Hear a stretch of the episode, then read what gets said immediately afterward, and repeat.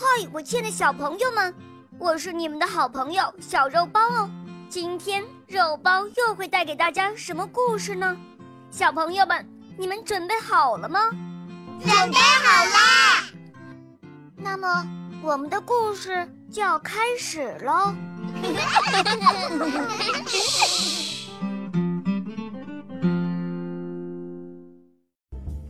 话说，仙童听见了金锤子的声音，慌忙跑到园子里去数树上的人参果，发现竟然少了四个果子。仙童心想：“哼，这一定是被唐僧师徒四人偷吃了。”仙童怒气冲冲的来找唐僧讲理：“你们这些和尚，请你吃人参果你不吃，为什么偏偏偷着吃？”唐僧不明所以的问道。我看都不敢看那果子，哪里敢吃了它呀？哼，不是你，就是你的徒弟们干的。不信，你叫他们过来问。唐僧找来悟空、八戒和沙和尚，起初三个人怎么也不承认偷吃了人参果。后来悟空觉得确实是自己不对，就承认偷吃了三个人参果的事情。可是两个仙童却一口咬定。悟空偷吃了四个人参果，还骂了许多难听的话。悟空火了，拔了一根毫毛，变成一个假悟空，站在那儿挨骂，自己跳上云头，向后园飞去。悟空一进果园，就拿出金箍棒，一阵乱打，又使出自己的神力，把树连根拔出，摔在地上。仙果从树上掉下来。又碰到了土，就全部钻到土里消失了。悟空回到房中，收回毫毛，让两个仙童随便骂，也不还口。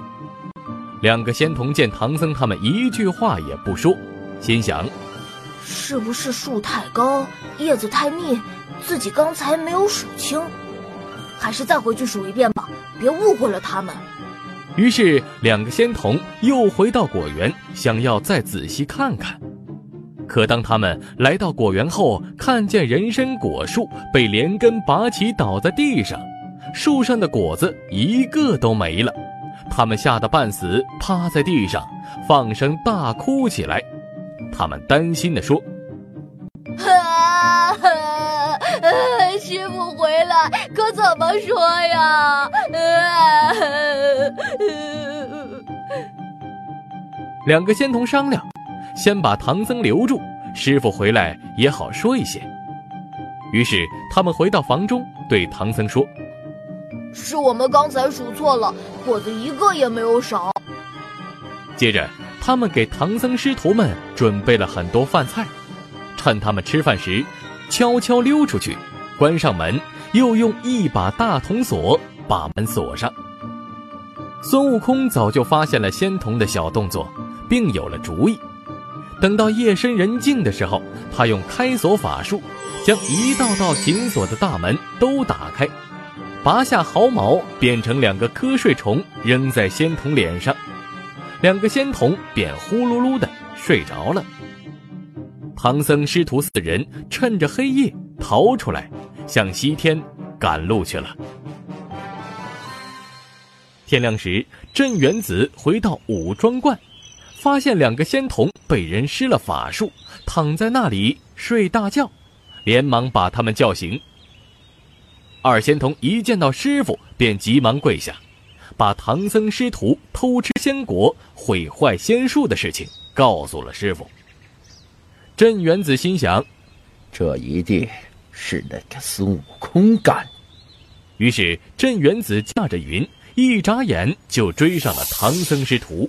怒骂说：“你这泼猴，偷吃我的人参果，还推倒我的人参树，快点赔数！”孙悟空看见情况不妙，拿出金箍棒就打。镇元子是地仙老祖，法力无穷，轻轻一闪躲过棒子，将袍袖一张，把唐僧师徒连人带马一起吸了进去。就算孙悟空本事再大，也没法出来。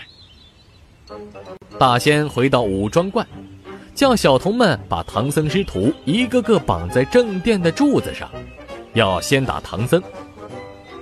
悟空担心师傅可能受不住打，就要求先打自己。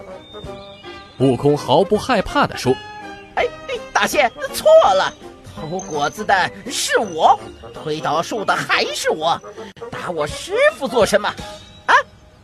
大仙见悟空倒还有些孝心，让仙童打了他三十鞭。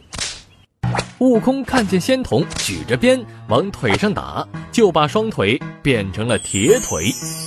哈哈，这下再怎么打也不疼了。接下来大仙会怎么处置孙悟空他们呢？亲爱的小朋友们，今天的故事就讲到这儿了。更多精彩的故事，请搜索“肉包来了”，加入我们吧。我们明天再见哦，拜拜。